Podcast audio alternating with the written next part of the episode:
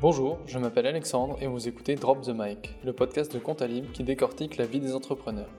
Dans cet épisode, je reçois Paul de Préville, employé de Manza au passé d'entrepreneur.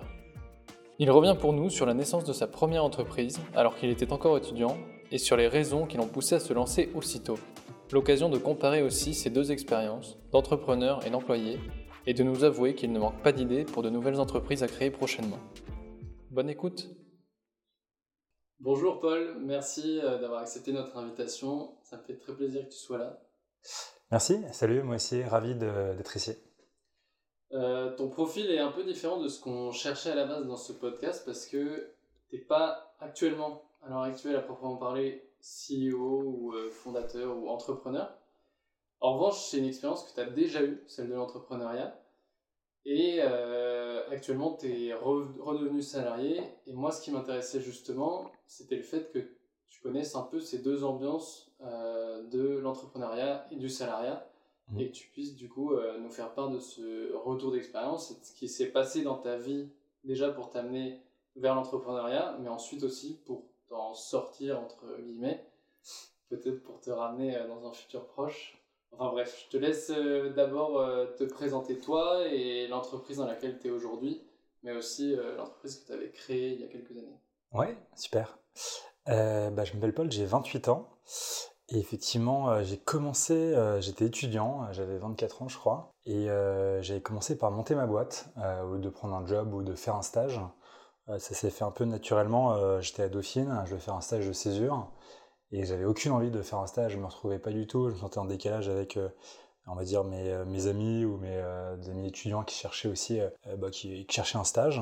Et j'avais envie d'être libre de créer mon propre projet. Et ça s'est fait un peu naturellement un peu par hasard. J'ai fini par créer avec un pote You Should à l'époque c'était un, guide de bar mhm. un guide nocturne. Et progressivement on a réussi à bah, craquer notre marché à lever un million d'euros et à recruter pas mal de gens. Donc on en a fait une vraie boîte hein. Et on a revendu euh, YouShould à, notre concurrent euh, français privatiseur. Et à la suite de ça, j'ai rejoint, euh, ça que j'ai, bah, j'ai, rejoint une autre, une autre start-up en tant qu'employé cette fois, c'était chauffeur privé. C'était une super expérience, c'était une scale-up. on était 250 personnes, enfin, on a, on a revendu pardon, la boîte 250 millions, c'était une super aventure. chauffeur privé qui est devenu Captain puis Freenow récemment. Et à la suite de l'aventure chauffeur privé, j'ai rejoint la startup dans laquelle je suis aujourd'hui en tant que premier employé. Donc c'était un, c'est un poste un peu hybride où je suis très proche des fondateurs, mais je suis pas fondateur, mais je suis quand même, enfin, employé, même si j'ai quand même aidé à structurer pas mal de choses. Et là, je suis VP Growth de cette boîte, euh, donc en charge de la croissance euh, et des sales. Et euh, Mansa, aujourd'hui, c'est une plateforme d'accès au crédit pour les indépendants, donc les freelances, ceux qui n'ont pas de fiche de paie, qui galèrent à accéder au financement avec une banque. Et on vient de lever 18 millions d'euros et on vient aussi de célébrer un partenariat avec Comptalib euh, d'où ma présence euh, aujourd'hui. Merci pour le coup de pub. Euh, je vais continuer avec une question qu'on essaie de poser de façon un peu rituelle. Est-ce que tu pourrais me donner trois mots qui pour toi représentent ton parcours en tant qu'entrepreneur? Ouais, bah, la première c'est ça fait un peu bisounours dire ça, mais rencontre, parce que à chaque fois ça s'est fait, toutes mes trois boîtes, You Should, bah, c'est une rencontre avec mon associé, chauffeur privé aussi, ça s'est fait avec les gens qui m'ont recruté, et euh, Mansa, pareil, donc j'ai rencontre, donc les, enfin, les gens quoi. Euh, ensuite, je dirais euh, intense, car je voulais à chaque fois vivre quelque chose d'un peu, un peu qui sorte des sentiers battus et qui soit, bah, sans être entrepreneur, c'est être hyper, enfin vivre intensément tout, enfin le problème de ses clients, le recrutement, l'exécution, etc. et le troisième mot, ce serait kiff, fun, enfin un truc où voilà, je voulais prendre du plaisir à chaque fois, me lever le matin et me marrer. D'ailleurs, on revient un peu à la Genèse, je voulais pas faire de stage. Ok, super. on, va y revenir justement. Est-ce que tu peux entrer un peu plus dans le détail sur ce qui t'a vraiment euh, poussé vers l'entrepreneuriat dans un premier lieu? Tu as dit que c'était pour éviter de faire un stage. Donc là, c'est le, côté peut-être euh, fun, ou en tout cas la volonté de ne pas faire des choses qui ne le sont pas. Ouais, peu raison euh, là-dessus. Est-ce que tu peux développer un peu? Il y a aussi une rencontre. Tu peux mmh. nous raconter plus en détail? Euh, ouais, bah les, raisons, on va dire négatives, c'était bah, je voulais pas, enfin je me sentais en décalage avec le, moule un peu, euh, euh, enfin avec le, côté faire des entretiens, avoir un boss, j'arrivais pas à être, enfin c'était physique quoi, je me sentais, je me sentais mmh en, décalage complet. Qu'est-ce qui, qu'est-ce qui faisait le décalage? C'était le fait de d'être dans un d'être dans un cadre trop trop strict défini, euh, de pas être assez libre, de pas être assez mhm. un peu bridé par ce qui aurait pu être ta hiérarchie. Peut-être, ouais, c'est ça. Et après, il y a une raison positive, c'est que bah, j'avais un peu vraiment l'envie de créer quelque chose. Je crée, enfin, à l'époque, j'organisais, je créais, enfin, j'organisais beaucoup de soirées étudiantes. quand j'étais plus jeune, si on doit revenir aux Genèse, je voulais créer des je voulais créer des je voulais créer des films de cinéma. Enfin je, j'aime bien l'idée de création. Euh, et aussi bah, c'était peut-être un peu je sais pas trop comment l'expliquer mais je voulais vraiment avoir mon propre truc à moi pour être libre euh, sans, trop me poser de questions. Donc euh, ça, a fini par être une start-up. À l'époque je sais pas si tu veux revenir la rencontre avec Tim c'est qu'on voulait faire un, guide de soirée nocturne parce qu'on adorait sortir tous les deux on était persuadé que ça allait cartonner, que ça allait faire des millions de visiteurs. Euh, mais au final, euh, c'était un truc euh, qui a fait un flop monumental. D'ailleurs, ça s'appelle You Should, parce que c'est You Should Drink, You Should Go, You Should Eat, You Should Sleep. et c'était aussi au même moment où, je sais pas, il y a un truc qui m'avait marqué, c'était les vidéos de The Family. c'était de, de, voilà, un fonds d'investissement de start-up qui mhm. éduquait un peu à ce qu'était une start-up, dans le sens plutôt le côté très inspirant, hein, très à l'américaine. Et ça m'avait vachement inspiré. Et, euh, donc, euh, on a décidé de faire, euh, de, faire une start-up. et le décalage dont tu parlais juste avant, c'est quelque chose que tu avais déjà ressenti plus tôt? Enfin, Est-ce que tu as toujours été un peu dans le rejet de, de cadre de... Enfin, c'est plus qu'un décalage, c'était, j'ai l'impression, la recherche d'indépendance. Mmh. Est-ce que tu as toujours été indépendant? Euh... ouais, enfin je sais pas ce que ça veut dire exactement être indépendant, je mais. sais pas, euh, vis-à-vis de ta famille, euh, des pressions sociales, de, des, autres. Il y avait beaucoup de règles, et c'est peut-être ça aussi, je sais pas si on fait un peu de la, la, la psychanalyse de, de, de, comptoir, mais ouais, j'avais des parents très exigeants sur les études, sur le fait de pas boire, enfin de, de, les sorties, pas trop boire d'alcool, etc peut-être que quand euh, j'ai quitté, euh, je voulais faire, enfin, je voulais faire exactement l'inverse, où j'avais le, moins de contraintes possible et le plus de, liberté euh, possible. C'est peut-être ça, je sais pas. À cette époque-là, ils étaient toujours aussi exigeants? Ou tu avais rempli ta tâche de. Non, non, non bah justement, j'avais fait, j'avais causé la case de Dauphine, parce qu'il fallait que je fasse des grandes études. Je ne Je sais pas du tout ce que je voulais faire. et c'était, ouais, où là, où je me posais, enfin, où j'étais plus libre, donc j'avais plus de choix. Et, Peut-être, c'est une, idée, une piste. Merci. et donc, ces rencontres euh, que tu as fait aussi euh, dans ton parcours, est-ce que tu penses que sans ces rencontres-là, tu n'aurais pas osé te lancer Tu aurais trouvé ça moins fun peut-être? Oh, j'aurais pas tout simplement pu le faire. J'ai pas les compétences euh, techniques, donc là, pour développer un site internet mhm. ou simplement enfin, monter une boîte, c'est vraiment. Enfin, je recommande, enfin, avec ma petite expérience, de le faire vraiment à plusieurs. Rien que pour le côté. Enfin, c'est. C'est hyper simple de lancer une boîte, c'est hyper, euh, enfin beaucoup plus simple qu'on le pense. C'est pas rocket science, enfin sauf si on veut lancer des roquettes, mais c'est vraiment euh, très opéra... enfin c'est vraiment euh, très manuel, très bourrin, très exécution. C'est beaucoup plus simple qu'on le pense. Par contre, c'est très dur. c'est des grosses montagnes russes émotionnelles. on sait, mm-hmm. un jour on est le maître du monde, le lendemain on veut tout arrêter. Le fait d'avoir un fondateur, bah, ça, ça permet, un cofondateur pardon, ça permet de, de, se tirer vers le, de se tirer vers le haut, de de se, de se, de cheer up euh, quand. Voilà, et même de ne pas être seul. Hein, euh, et donc, pour moi, c'était hyper important pour ça. Et c'est vrai que toutes les rencontres a été, ont été déterminantes. Et justement, le, la création de l'entreprise, euh, les tout débuts, mmh. toi, tu l'as vécu comment? Ça t'a mis un coup de voir que c'était pas tous les jours, on n'était pas tous les jours le roi du monde Tu étais conscient des risques aussi ou enfin, Est-ce qu'il y en avait d'abord? Euh, euh, bon, les risques financiers, j'étais étudiant, donc euh, j'ai pas de prêt, j'ai pas de famille, donc là, ça va être plus simple de se lancer en étant jeune. mais j'étais hyper, ouais, les montagnes russes c'était tout le temps, mais j'étais, hyper inspiré à l'idée de lancer mon truc. le fait qu'il n'y avait pas de croissance pendant longtemps, ça a été, ouais, ça a été compliqué. On sait pas ce qu'on faisait. Mais euh, on a fini par le, par le craquer en étant un peu lucide, en pivotant deux fois. À la base, au début du shoot, c'était un guide de bar, j'ai déjà dit. Ensuite, c'était une start-up de bon plan, un peu comme, euh, comme Groupon. On, montait l'application okay. shoot, on avait des shots de bar, des shots de, de shots, des verres, des réductions sur les. Mais ça aussi, ça marchait pas. Donc, on a fait un dernier pivot qui était de la réservation de bar. à l'époque, euh, ça n'existait pas en 2015. Il n'y avait aucun bar qui faisait la réservation, aucun bar qui avait une page Facebook. C'était vraiment. euh, C'était pas si longtemps que ça. Ouais, alors que maintenant, c'est pas normal de réserver en ligne. Et, euh, et même la première réservation qu'on a faite, c'était un gros flop, je m'en souviens. C'était une pote qui avait accepté de faire pour son anniversaire, euh, de réserver via notre plateforme. Et euh, le samedi soir, je reçois un appel de ma pote à 21h en disant que le bar était fermé. En fait, le mec avait complètement oublié sa résa et était parti en vacances. Et on s'était même dit, eh, pas putain, encore une fois, on va devoir repiloter, ça marchera jamais ce truc. On a, été persistant et, et on a réussi à, craquer le truc. Et Et- ça, ça a pris combien de temps? Parce que tu as dit que tu as fait ça pour ne pas faire de stage. Un stage, Ouais. ça dure 6 mois, peut-être Ouais. euh, un peu plus, je sais pas. Ouais. Mais bon, quand on monte une boîte, on peut pas s'arrêter au bout de 6 mois.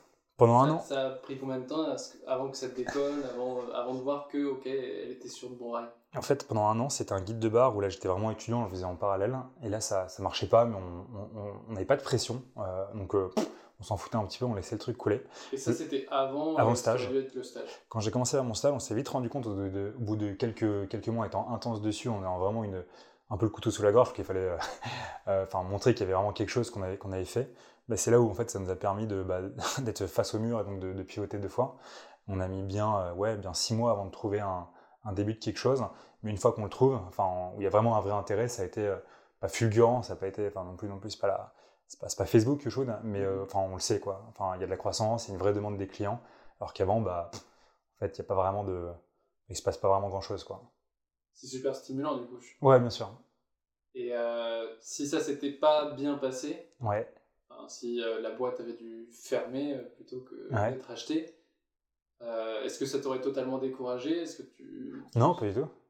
Non, non, et en fait, euh, c'est aussi un des trucs, c'est que moi, ce qui m'avait marqué quand, en, en, faisant une shoot, j'ai dit avant, c'est que c'était simple, dans le sens il fallait juste prendre son téléphone, appeler des gens, vendre une vision, exécuter. Enfin, il n'y avait pas de faire des grandes études, avoir des compétences techniques euh, hyper poussées. Et aussi, c'est le fait, c'est qu'il n'y avait aucun risque. Enfin, en gros, Ouais. si ça marche pas, bah, ça marche pas. C'est en fait, on crée une boîte avec un euro et la fermer, ça coûte euh, c'est 0 euro ici. Et, En fait, ce, qui, ce que je me demande, c'est est-ce que le, le fait de kiffer, comme tu dis, l'expérience de l'entrepreneuriat est dépendante de la réussite ou non de ces entreprises? Ou est-ce qu'on peut aussi, euh, même, enfin, tu penses, en cas d'échec, euh, se dire, bah, j'ai quand même passé des bons moments Ah, bien sûr. et je pense qu'il ouais, y en a plein. Bah, tous les entrepreneurs euh, qui réussissent, ils ont généralement créé d'autres boîtes avant quand tous étaient des, des super flottes, Mhm. super flop.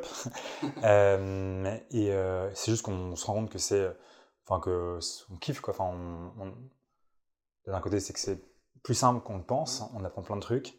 Euh, et aussi c'est qu'il y a pas, enfin c'est qu'on aime ça quoi. C'est, c'est- Et malgré ce kiff, Ouais. pourquoi t'as pas enchaîné derrière par un- une autre entreprise à monter ou euh, Euh, J'avais besoin de souffler. Ça faisait 4-5 ans qu'il y avait eu Chaude. Euh, à la fin, euh, en fait, euh, il y a eu, euh, c'était le milieu de la nuit, c'était compliqué à gérer toutes les, enfin, toutes les merdes. Et, euh, mhm. il y a aussi un épisode un peu marquant où il y avait des, des patrons de bar qui étaient venus me menacer dans les locaux pour des questions d'impayés, etc. C'était un peu mafieux.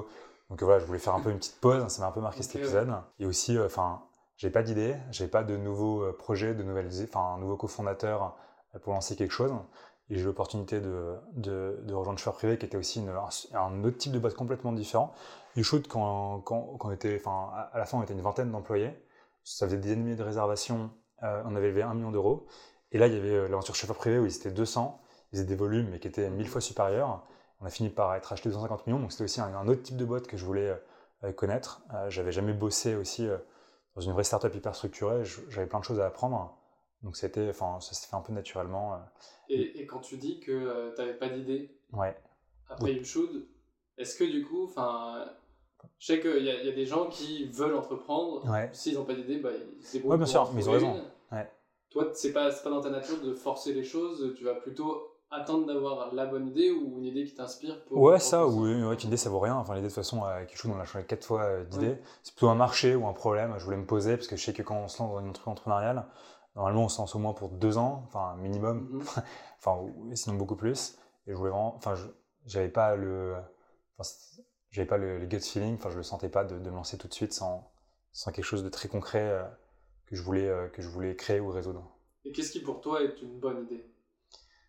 Un vrai problème. Pas, euh, pas, euh, pas une idée, euh, enfin, sans, sans penser qu'une première idée, la première Ouais. version de son idée va cartonner. Non, bah, un vrai, Qu'est-ce bah, un point de départ pour créer il faut quelque chose, soit il faut un cofondateur, enfin quelque chose, on veut créer quelque chose avec cette personne, soit un marché ou ou une, une vision. Et là, j'avais, j'avais ni l'un ni l'autre. Euh, j'ai, j'ai plein d'idées, mais il y en a, il y en a, il y en a aucune où je me dis, ah, ça, ça j'ai vraiment envie de, d'aller euh, tous les matins me lever pendant 2-3 ans et creuser le truc qu'il y a, qu'il y a craqué sur ce. Qu'est-ce qui, ferait que tu aies cette envie-là? C'est que le secteur te plaît? Ouais. Ou est-ce que c'est que tu sens que c'est vraiment une bonne opportunité? Ouais, il y a Qu'est- ça. Qu'est-ce qui te motive euh, avant tout?